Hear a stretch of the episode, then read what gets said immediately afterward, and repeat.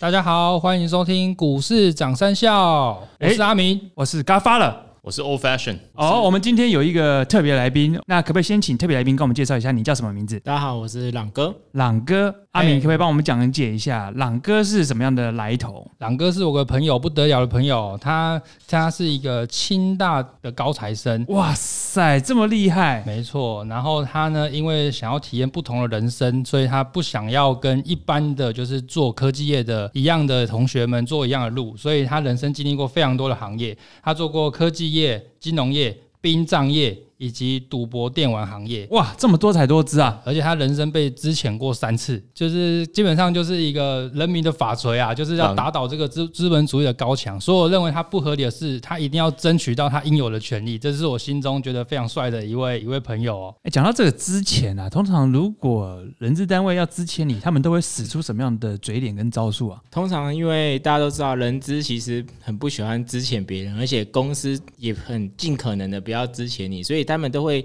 想尽办法的让你自愿离职。可是公司之前你，对他来讲没有什么差别啊。哦，因为他们除了资遣费以外，他们还必须要向劳保局通报。那这个对公司来说，以后可能有一些申请或者是一些公告，对他们说都是一些不利的影响。形象也不好，就有一点类似像这个不好的记录。哦，是的，所以他如果之前的员工，他是不是在半年之内他就不可以再招员，这个就不可以有一个一个员额出来可以招聘员工，是不是？就是说有一点像是，如果譬如说你在这个时间大量的资遣的话，它可能会变成一个黑名单，而且因为这是一个公开的资讯，那像如果投资人看到的话，也会害怕、啊，对不对？就哦，这公司怎么我买它这么多股票，它怎么之前这么多人，嗯对不对？就投资人就吓到退缩了。公司不会跟你讲说他要之前，他是不是会用其他方式来引导你，叫你自愿离职？对，就是他们会使出什么招式？可不可以跟听众分享一下？啊、这个有软的有硬的。那软的，相信大家都知道，就很像父母这样循循善诱，说啊，就很像孩子啊，就是跟你讲一个道理，然后就是跟你说啊，其实也公司也是很看重你啊，然后用打动你的心，很感谢你过去的辛苦，然后公司可能愿意提供一些什么样的东西，然后你希望你可以自愿提职，这是软的部分。那硬的部分呢？哦，硬的的话，遇过的最厉害的就是有一家，就是他的经理直接在中午的时候直接拍我的桌子，就是因为我们中午有规定哇，塞，这好精彩啊！继续。因为我们中午呢有规定，就是就是中午其实我们那边习惯整个办公室大家都在睡觉午，休，午休。嗯那你大家知道午休，譬如说可能到一点休一点就要起来嘛，嗯对不对？那那个经理在十二点呃整，然后零一秒的时候，他就冲到我桌子前面，然后用力的拍我桌子，然后这样一拍下去，哇，整间办公室都起来，灯都还没开，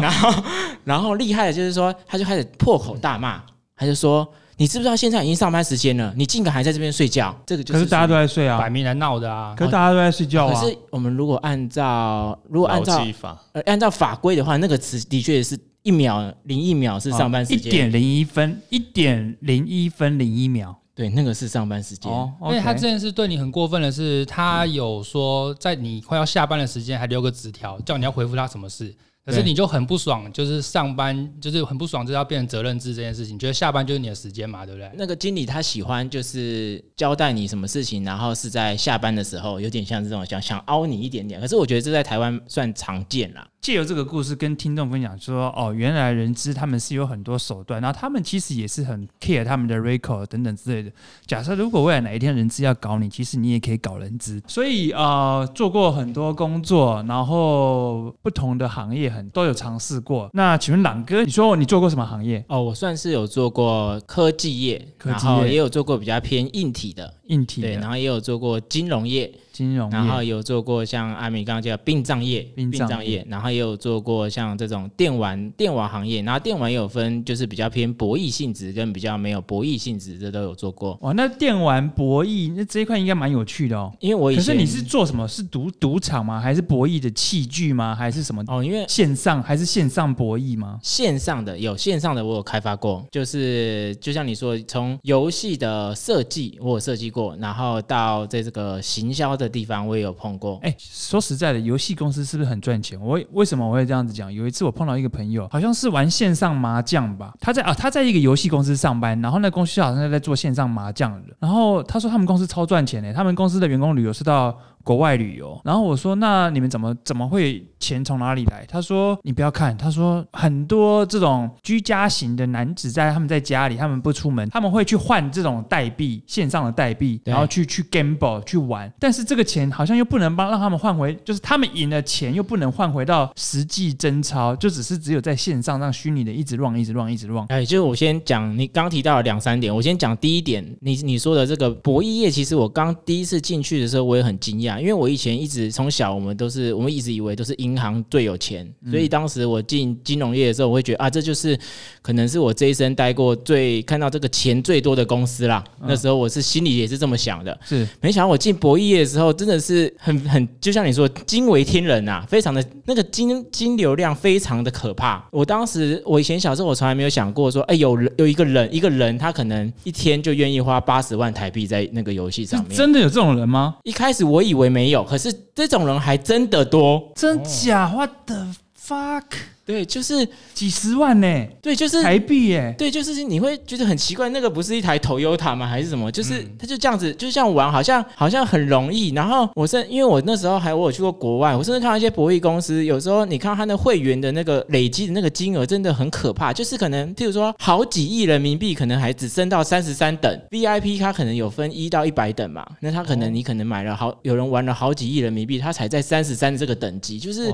你会觉得哦，这些人怎么一开始我以为那是假的，可是我真的去这个博弈业的时候，我发现啊，原来这是真的。哇，而且有时候就是就是你们看哦，就是你们有时候你们以为觉得游戏要做的很像很精美，像我小时候我那个我年我年纪比较大，我小时候就玩那什么魔兽世界啊，嗯对，那个觉得好像游戏要做这种哦开阔世界，然后很精美，有龙在有龙在飞，这个在飞的，花这么多成本才会有人愿意投入。可能因为我是我们玩魔兽世界，一个月就四四五四百块五百块这样子一个月费，没想到博弈业有时候是一个看起来好像很蠢的游戏，对不对？你你我们从一般人的眼光啊，嗯哦，这个就是那边美术都鸟鸟的啊啊对对对对对对画就是面看起来都鸟鸟的啊。对对，那个美术其实好像也是找找高中生来画的吗？也不到高中生，可能就是刚那是刚毕业的，是真的，刚毕业就是。然后他他们有种说法很特别哦，嗯，就是你画的太漂亮哦，人家反而那就那种不接地气，没有人要玩。哦，会这样子哦，对对，就有一点就是你说有点怂怂的。怂怂的才会有人想要啊、玩。就是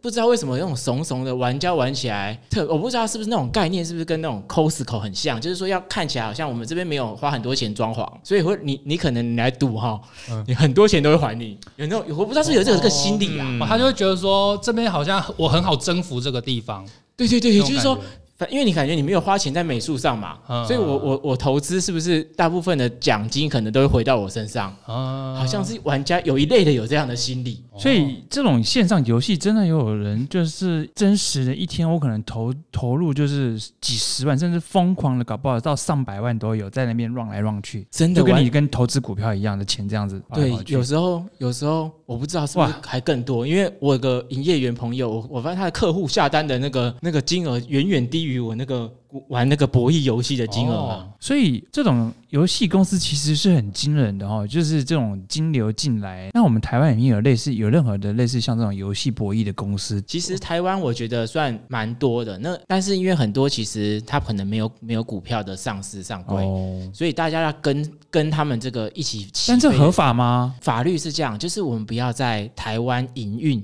哦，他们在海外啦，境外注册地是在挂注海外。对，那我们不要第三方就是说我们不要我们不要邀请台湾人来赌博的话，那就没问题。就是有点像是我们嗯是一家做麻将的公司，但是我们没有在这边经营赌场。哦，所以客群不见得是台湾人哦。哦，是是是，因为现在其实大家知道哦，有一个国家经济起飞的很快，然后人民都很有钱。哦，在台湾的左手边吗？对对对对对对最近很多飞机飞过来了，对对对对哦对对对，那我们就是我们就是你知道赚他们的钱是比较简单嘛？哦，哇塞，听起来这是一个很庞大的商机耶。而且今年疫情的影响，大家都宅在家，感觉这些生意又更好了，更多人在家赌博吧。我看报表的话，我觉得是持平呐、我觉得哦哦，我我我看这个报表看了五六年了、嗯我发现一件事情，就是我觉得赌博这件事情可能跟就是我们因为这是种古老的行业嘛，嗯好像它不会因为任何事情影响到这些人。这需求都很稳定。对，对对就是他们有淡旺季哦哦，，他没有他。也不受疫情的影响。对哦哦，哎，你们是不是都会特别去设计一种模式，让大家会好像上瘾那个样子？啊，会，因为其实一开始我有一间公司专门就是担担任你说的这个职位，那时候就这种就是在调整那个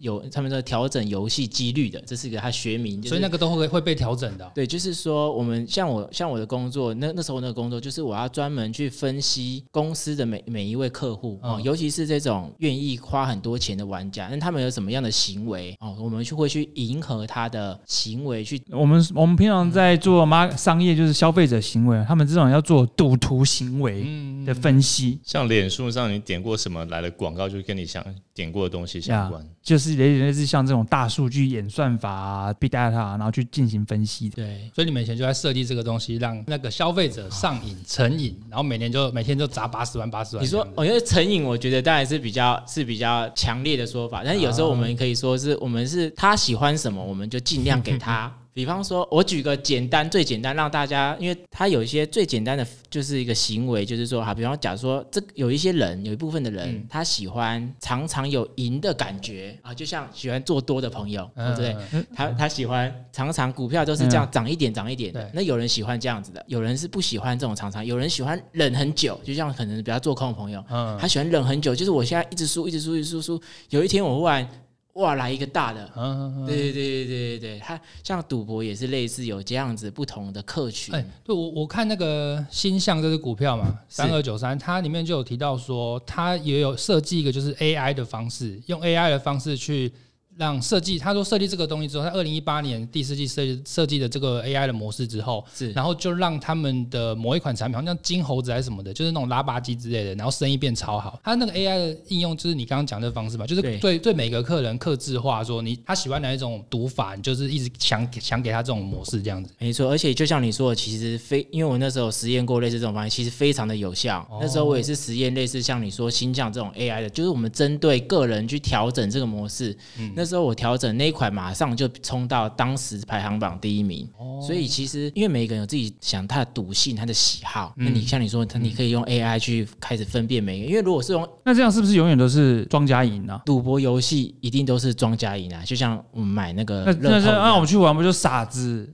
那哎不会不会 always 输钱啊，也不能这么还是要。偶尔让你赢个一两次，让你吊一下你的胃口，让你应该说，它像买乐透嘛，它总和是庄家赢，国家会赢，对可是有部分的人会赢啊，哦，还是有人拿到钱呐有。一个希望啦。也不是有希望，因为其实这个讲真的，这个我们也有调整过，我们不可能让所有所以这都可以 game 哎呀，这都嗯，他们点到 game 啊那对他。们都是可以，你们都可以控制的嘛。嗯，可是这个有两种，一种是我你讲的说是好像电脑选行不公平，其实不是，就是就是你设参数啦，对，可是有一种其实是有经过认证的，它其实它算有一个，它算有一种设计，但它还是走自然几率，它是所以它没有作弊。那这个还有国外的认，有时候还有国外的认证，就是它证明它过程没有作弊，哦它只是可能有一些机制，可是这些机制不管是开发人员也好，还是公司内部的人，他都没办法预测，所以大家玩起来可能赢的机会一样。还是那种什么真人真人发牌那种嘛，澳门赌场上线啦，然后在那边就是有一个真人牌官啊，那那一类的，就要是证明他真的是纯粹几率，没有人去操控。哦，对，那个也是一种想要证明的一种。我要怎么知道说我上了这个游戏平台，这个平台是公平的，不是被诈骗的，你知道吗？不是没有公平的吧？哦，没有公平哦。可是我觉得。我觉得这个就跟大家去买乐透一样，就是你相不相信？平台啦，你相不相信政府是公平的，哦，嗯对不对？就像俄罗斯轮盘不是会多一个一个空一个哦洞，它就是庄家可以拿的嘛？那你他就是永远有稳定收那一个税啊。对对啊哦，他也不管你输赢，他要的是你一直在里面，你一直赌下去，他们就会赢越多。所以政府这个在我你刚刚这样讲到，我突然想到，比如说我们在常常去，如果假设如果你有去赌场看过的话，它就是有一个二十一点嘛，对不对？那很多人就是会算牌嘛，对不对？嗯有些人很厉害，他们会画拿一个格子里面画叉圈、叉圈算牌。但是如果你线上，你就不能这样子算了，因为这种电脑跟你真的在现场赌博可能是两种不同的机诶那应。该这样问，你没有发现过任何赌神吗？就是他每次呀赌，线上的赌神有这种东西，每次都赢实体的赌神有，线上有赌神吗？哎，的确是有，的确是有啊真的哦那你们会怎么对付他？我们正规的公司就是把钱还他，就希望他不要再来。这其实跟你实体赌场一样。也有也有也有办法，就是请他，就是说不要再来啊。对啊，就是你把他账号、他的 IP 把它封锁，就是说，哎，我们钱还你，拜托你不要再，就是真的是有，真的是有，跟实体赌场一样。实体赌场你去如果一直赢，他也是会叫你离开啊，哦，所以他赌赢真的，你们也是要游戏公司也是要付他钱。也是要有这样。那有一些比较小的公司，它可能我知道有一些以前我在待过有一些公司同行，我知道有些公司为了赔这种钱，有时候就倒了。那等一下，那些玩家他要怎么去兑换这些钱呢、哦，因为这个是如果是国外的部分，他们有些国家是合法的嘛，那他们就、他们就可以线上兑换是可以合理要求要有这些这些钱。有一些国、哦有一些国家那这些钱要要扣税吗？呃，呃你在国外就没办法扣了，你台湾你政府扣钱会回来不到啊。，会回来。因他在国外啊，这个就当地政府的问题，哦就是看当地政府有没有去跟他收这笔钱。对，嗯不过刚刚那个阿明有讲到新新象新象嘛，对可不可以稍微帮我们介绍一下？这这公司是台湾的上市贵公司吗？对上市公司，然后它是在做什么业务内容啊？很多的那个游戏，像大家最熟悉的那个《明星三缺一》哦，对，这就是它很红啊就下面的游戏。嗯，对，然后还有很多看起来都像刚刚就是朗哥讲的，就是它那个画面看起来都袅袅的，但是好多人在玩哦，嗯就是就是那种什么金猴子啊，那种赌博电玩，它就是你在那边拉霸机的啊，还是里面在赌骰子什么的。那这这几块的这这近几个月的那个月营收都非常的好。那他是说，因为这疫情的关系，大家都在家，就是没事就一直赌博，而且就是会成瘾嘛，所以会一直在在赌下去这样子。那我是好奇是说，我看到他那个财报里面是，他毛利率有到九十几趴、欸，哇就是塞，你以前待一个公司也是有到这么这么夸张，他是怎么来的、啊？哦，因为其实是这样，因为你你知道，像乐透的返还率可能只有二十几趴嘛，那实际是可是是我们我们一般博弈公司为了我们要为了要会员要让他觉得喜欢来玩，我们其实都做到，我们返还率都有做到九十趴以上。什么是返还率啊？就是啊，比方说你今天你今天我比方说我举个例子，一般就是设九十六趴，比方说一个人我今天花一百块钱去赌赌这个东西，其实我拿回来我我拿回来的期望值是九十六块钱，我其实严格来说赌一次赌赌博公司大概只抽四趴以内。哦，百分比四以内。所以，比如说今天，假如说今天我们是一个赌博公司办的乐透游戏，可能就是里面累积了很多钱，一百万好了，那可能九十六万会当奖项都发出去，嗯，然后四万块是作为博弈公司的这个费用、人事行政和他开发的费用。所以它这个返还率其实是很高，那也就是因为它这个返还率这么高，其实也这个是相辅相成。就像你说，为什么星象可以这么赚钱，就是因为我们愿意做返还率很高的这个游戏，所以返还率很高的意思就是说，哎，其实我我玩的过程中我很容易中奖。嗯，所以我常常有时候会这边赚赚一点，小赚一点，这边大赚一点，这边所以说，在常常中奖的过程中，就是你刚刚提到的上，人的人会一直分泌多巴胺，因为我一直啊、我又中，我就好开心哦，就是那这个开心的感觉可能是其他地方没有的，没有，哦。因为其他地方可能没办法这么快的得到回报，比如我们工作要很久才得到回报，对不对？一年可能老板不给我们加薪，那自己帮自己加薪，哦，对。所以说，他要很快的得到回报，所以大家就会又沉浸在这里面。那大家大量沉浸的过程中，如果你按照你刚刚那个毛利率，如果按照你一个开发的成本，那大家这些人又不愿意离开，对玩家的粘着性很高的情况下，那你整体而言，当然公司会虽然一次只抽四趴，对。但是他一直玩，我们就可能就赚的蛮多的。哎，这样听起来，这个行业就是非常稳定在赚钱的行业。那你觉得经营这个行业的风险会是什么？我觉得它风险就只有说政府啊，政府，然后法律上的问题，就是说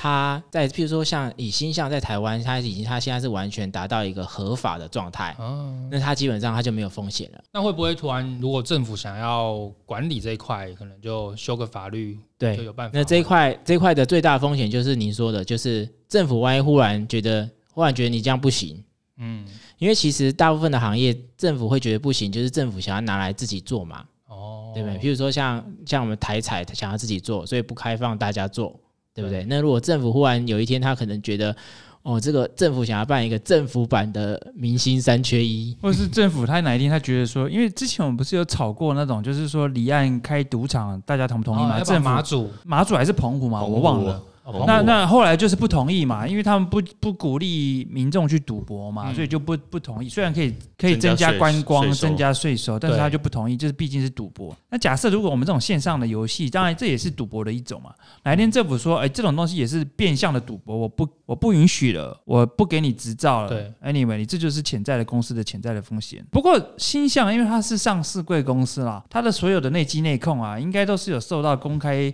这个监管的，应该多少有一点保障。不能我讲的保障是指说它是有一个制度的公司，公诶、政府有在 watch 它，所以不至于到就是说哦可能太太太 over。但这种事情也很难讲，因为之前不是有发生一个什么街友公司的案子嘛，那还是也是要请大家在投资标的上的时候，也是要多留意一下风险，然后所属的产业啊，然后公司的概况、财报也都是要自己好好稍微再去看一下这样子。就像刚刚今天这个朗哥来，那他讲讲的非常精彩，讲到这个博弈。那刚刚我们也有讲听到，就一开头就是说朗哥他除了做这个呃博弈之外，他也做过殡葬业。殡葬业的部分呢，我们留在下一集。我们下一集我们会请这个朗哥继续跟我们分享这个殡葬业。那同时我们也会有产业殡葬相关的概念股分享给大家。那以上就是我们这一集的节目，我们谢谢各位听众的收听，我是嘎发了。我是 Old Fashion。我是阿明，我是朗哥，好，谢谢大家的收听，同时请大家继续接着听我们下一集的节目，谢谢大家的收听。